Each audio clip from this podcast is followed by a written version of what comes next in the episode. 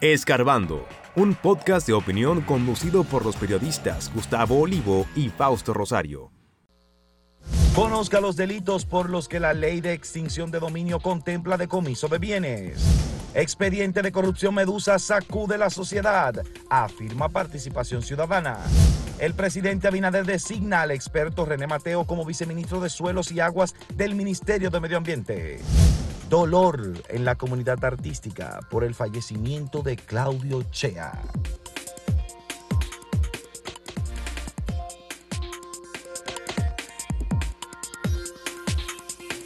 La organización Participación Ciudadana, que tiene un aval por tantos años de seguimiento, de veeduría pública sobre temas de interés general en la sociedad, eh, la transparencia en las elecciones, la transparencia en el Estado, el fortalecimiento institucional. Ayer eh, fijó su posición sobre el expediente del caso Medusa, que tiene como principal acusado, como cabeza de lo que ocurría, dentro de la Procuraduría General a Jean Alain Rodríguez, ex procurador.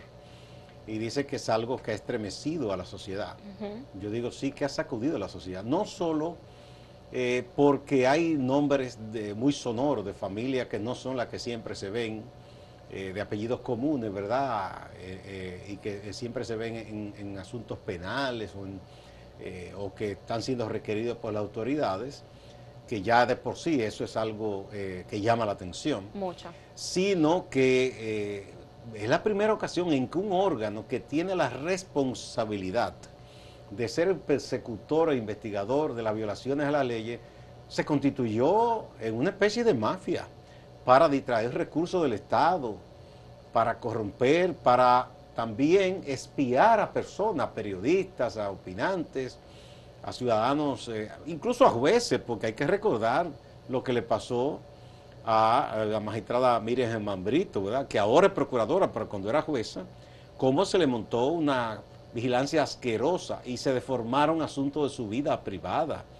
Una barbaridad todo eso. Pues por eso es, que este caso de verdad ha estremecido la sociedad y sigue estremeciendo. Son 12.200 75 páginas. Eso hay que leer. Eso son como tres tomos de una enciclopedia.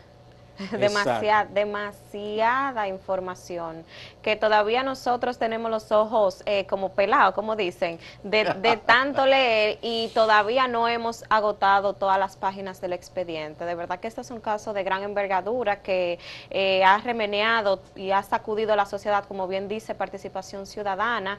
ellos destacaron o, manifestaron en esa rueda de prensa el día de ayer que eh, esas eh, irregularidades la venían ya denunciando desde que él era procurador ante el, expresidente Danilo Medina y que este supuestamente no hacía caso. Hubo una vez donde Participación Ciudadana eh, solicitó la destitución de, del procurador por este por ciertas irregularidades que demandaban en el momento y que Danilo supuestamente no hizo caso. Qué bueno que se ve que la justicia independiente, el Ministerio Público está eh, cayéndole atrás a este tipo de, de, hechos. Lo que a mí me ha sorprendido es que luego de que saliera a la luz el documento, salieran a la luz los nombres de los demás imputados y de las empresas, no hay nadie preso. Ah, tú dices de los, de los nuevos. No, todavía en ese proceso no se ha entrado. Porque yo recuerdo que cuando salió que el, expediente Medusa, la primera parte, cuando apresaron a Jan Alain, también apresaron a un grupo junto a él. Bueno, hay uno que está fuera del país y que el propio Jan Alain, que era su socio fundamental, eh, dice que lo traigan, que parece, él piensa, o sea, mucha gente cree que ese señor Canosazo, mm. que parece que ese decidió colaborar con las autoridades. Es lo que dicen. Quizá en busca de que le den un tratamiento más suave. Eso está eh, eso está reglamentado. Sí, sí. Eso se puede hacer. Si las autoridades, incluso la policía negocia a veces con alguien que ha delinquido, está en un lugar quizá reteniendo a personas por la fuerza, dice, mira, vamos a negociar, entrégate, suelte el alma, etcétera. Eh, y en estos casos, a, cambio de colaboración, no se sabe. Pero eh, todavía, esto es un expediente grueso. Mm, eso va a entrar en una fase que entonces un juez va a decidir si le da curso ahí veremos muchos días agotados en audiencia. ¿Por qué? Porque cada imputado de eso va a tener dos o tres abogados. De esos abogados buenos, que saben cómo incidentar, que saben argumentar.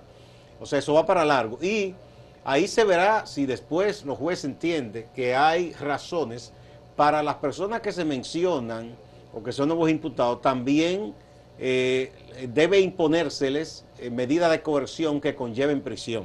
Ese es otro proceso que todavía no se ha entrado ahí. Eso es lo que yo lo que yo quería decir, que todavía no hemos entrado a esa etapa donde a este grupo, a este nuevo grupo de imputados y de empresas, que me parece que son 22 empresas de familias con muy buen nombre, eh, todavía no se le Familias de lo que hay poquito en la guía telefónica, dice un amigo mío, no hay muchos.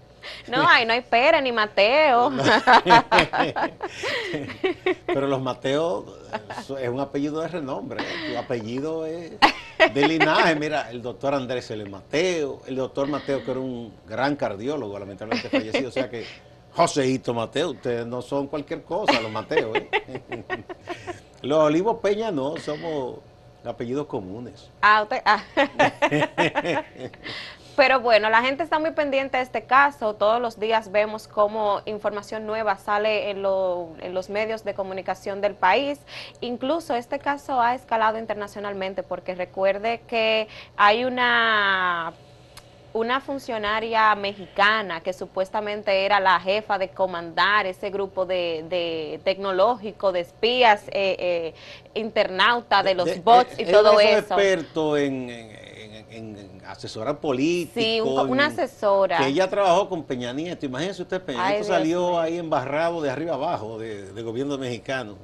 ¿Quién sabe lo que esa señora hizo? ¿Y qué se dice que, las autoridades mexicanas la están investigando en torno a este caso? Sí, no, no. El gobierno de Peña Nieto fue un gobierno marcado por los escándalos eh, en México. No solo con él, sino su señora esposa y muchísimos líos que hubo. Eh, muchas veces esos genios que traen del exterior, yo no, eh, los, traen porque son expertos en maña más que otra cosa. Recordemos al, famoso brasileño, ¿verdad? El hacedor de presidente y en todos los líos en que se metió en el gobierno de Danilo. Y metió a Danilo. Quizás si él no se hubiese asesorado de ese señor, no estuviera en la situación que está su partido y él mismo. Bueno, eh, pero así es, se contratan a esta persona.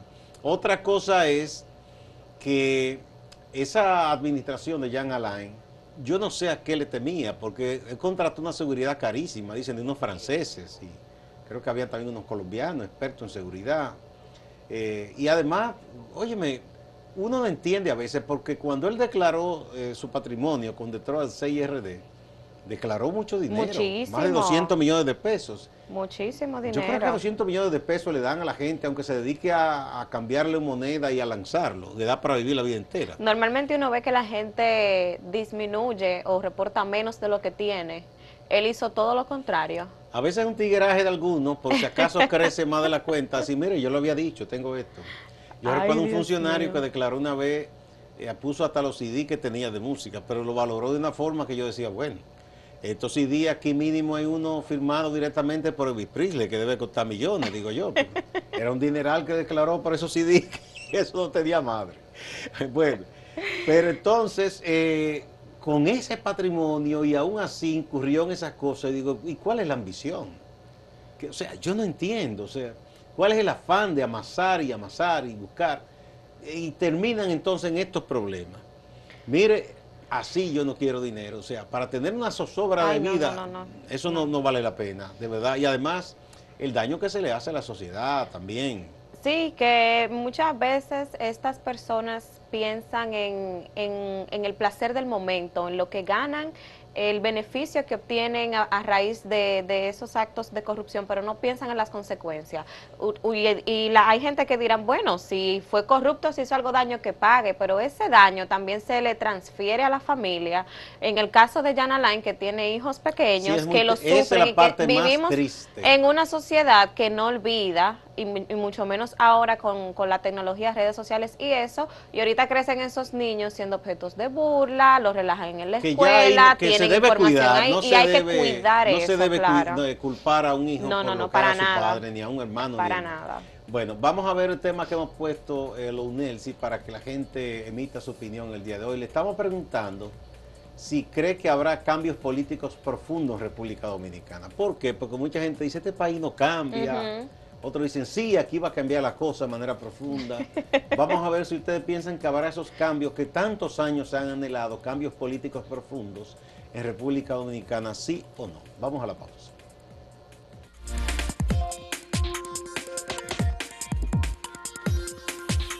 Si quieres anunciarte en este podcast, escríbenos a podcast.acentotv.de.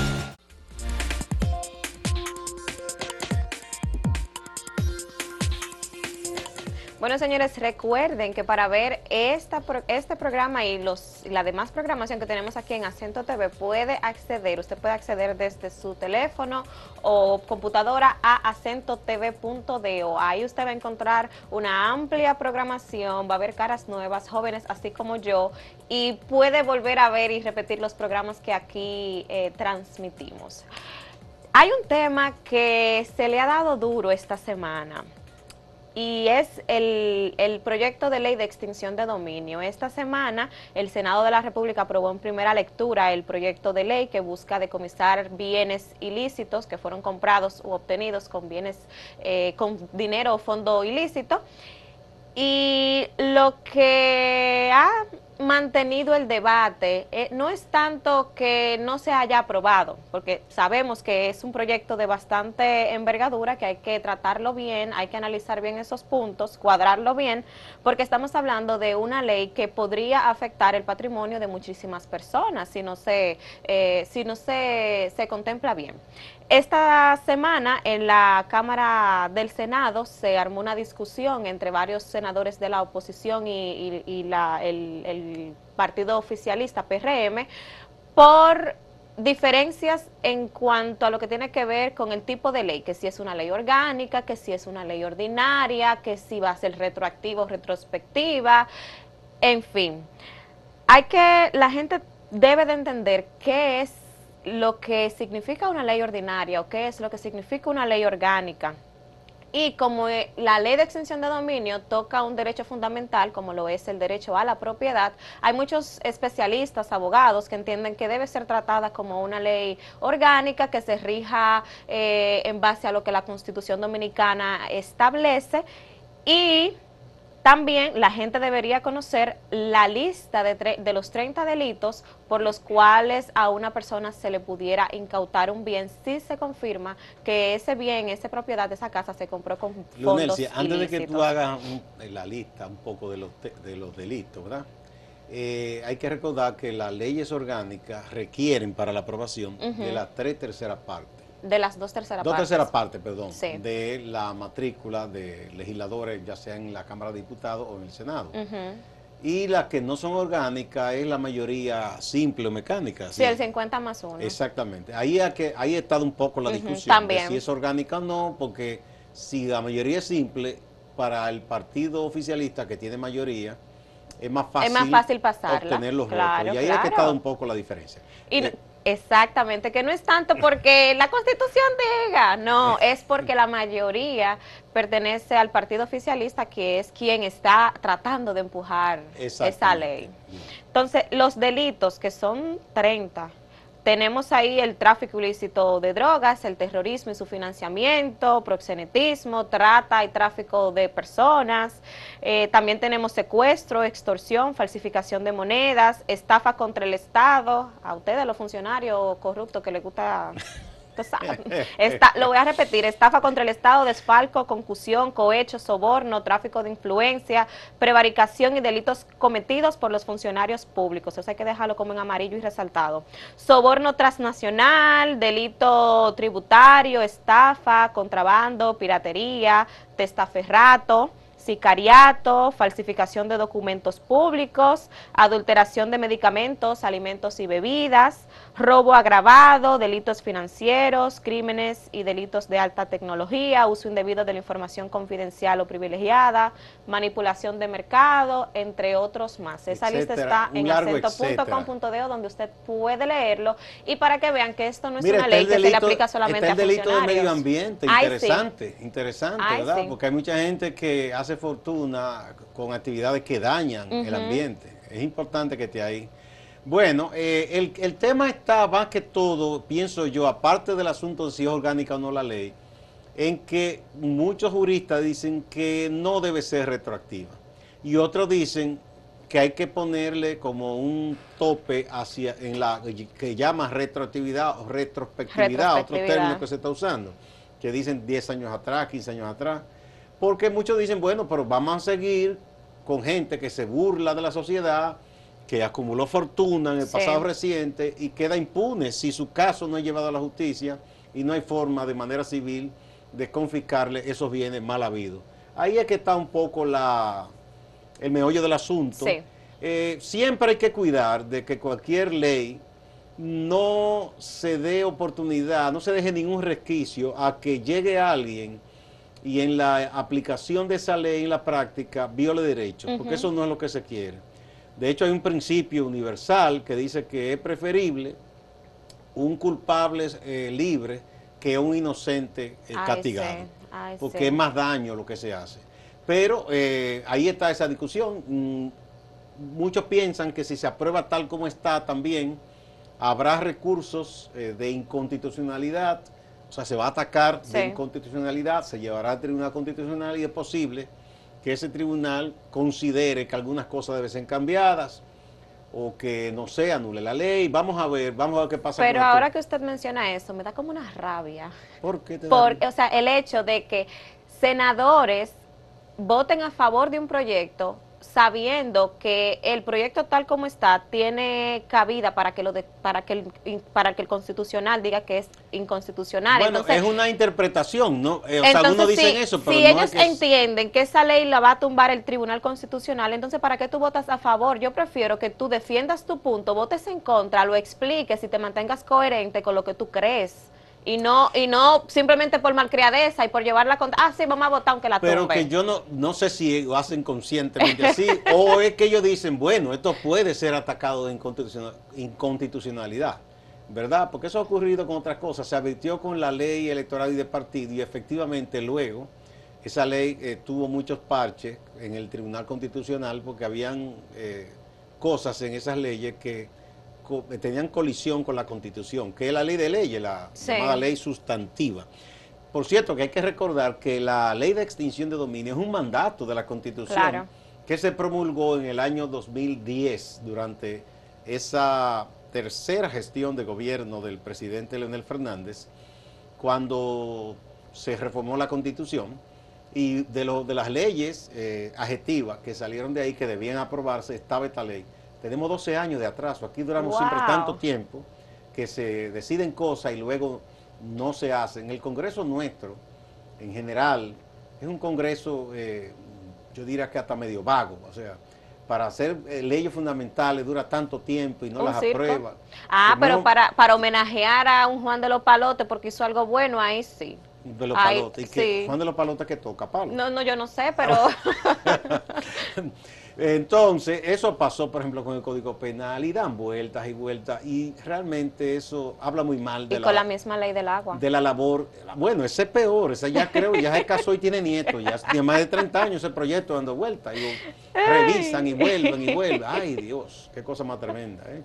Entonces, eh, eso habla muy mal de la labor de un legislador, que el mandato que la Constitución pone en sus manos es representar, se supone, a sus conciudadanos legislar, o sea, crear las leyes y eh, fiscalizar o supervisar. O sea, no es simplemente que la apruebe. Por ejemplo, el presupuesto se aprueba, el presupuesto y ley de gasto público, y luego ellos sueltan eso.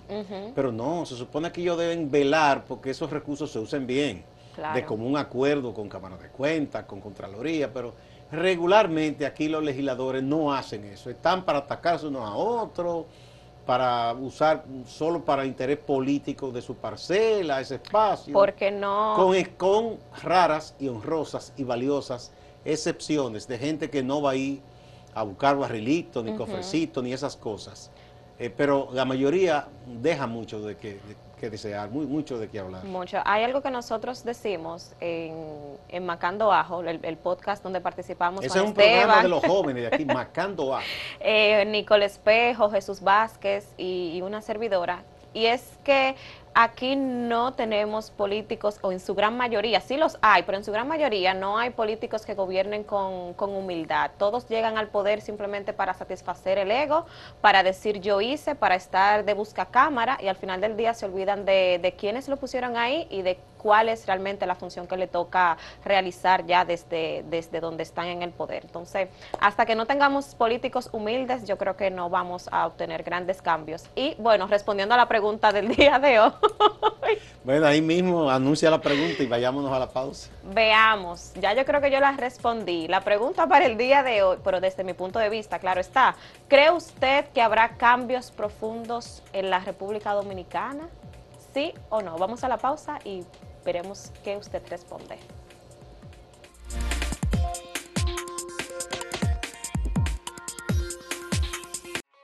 Síguenos en redes sociales, arroba acento diario y arroba acento TV.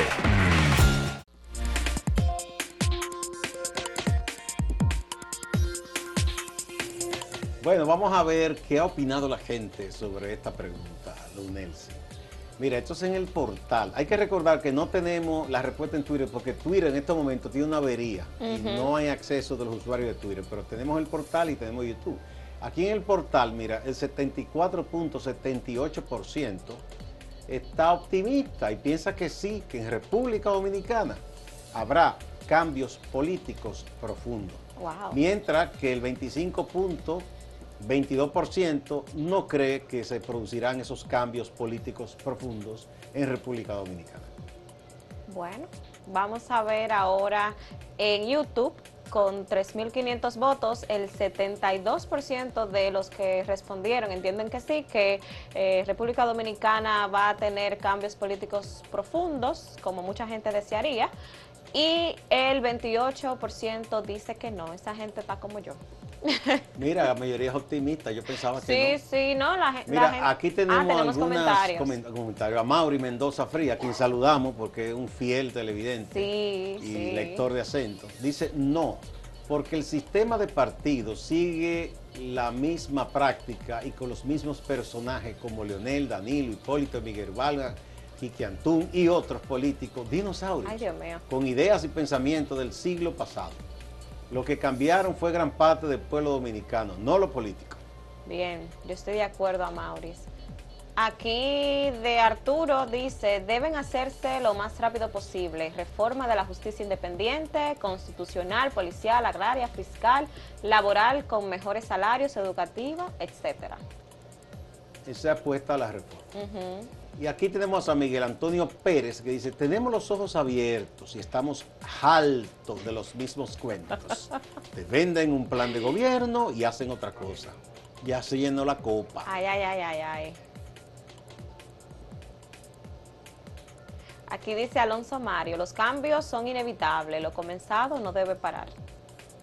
Bueno, sí, la vida es un cambio constante. Y Janet Momón dice, tengo la esperanza de que mi país no retroceda, pues el pasado reciente, últimos 20 años, dejan mucho que desear, mucha corrupción, impunidad.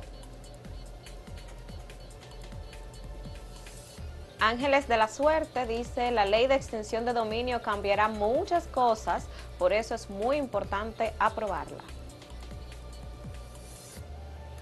Y Liberty dice, nunca pierdo la esperanza de mi país. Gracias.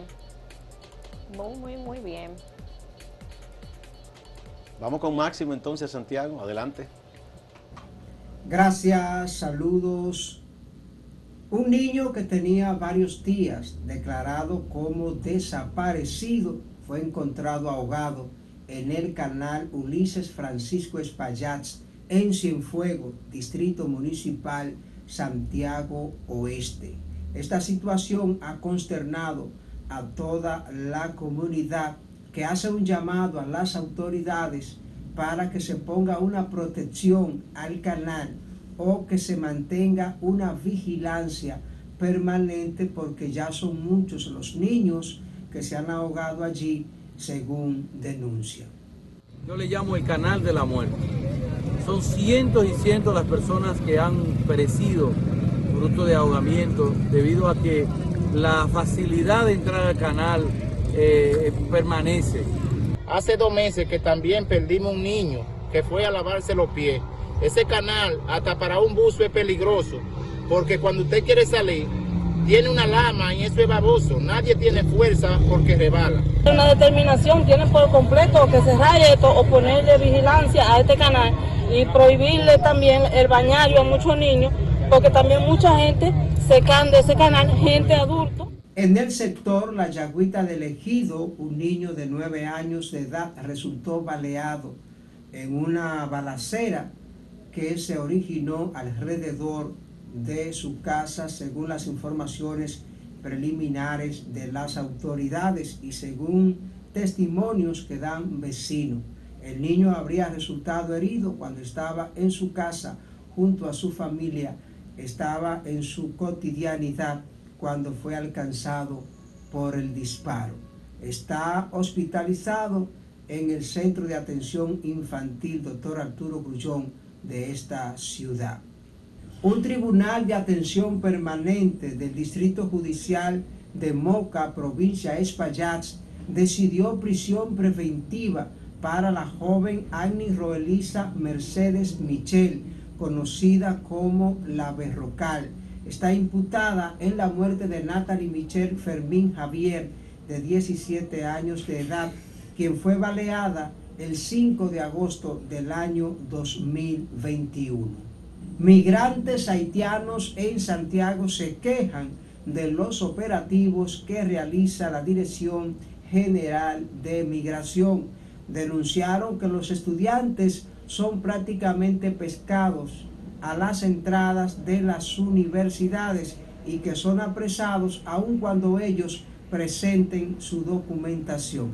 Donde tiene su carnet de universidad, pero no tiene permiso de gobierno, entonces no tiene visa, por eso yo vengo a ver si puede sueltar alguno, pero no se puede. Eh, quiero informar a la vicepresidenta Raquel Peña que hace como cuatro meses lo decían que todos los estudiantes haitianos que han cruzado carreras en territorio dominicano no serán deportados. Y añade que el gobierno trabaja para la emisión de la pasaporte visado a los nacionales de la vecina nación. Pero yo veo que ellos haciendo lo contrario. Distante, pero pendiente actualidad y objetividad desde Santiago. Siga con la programación.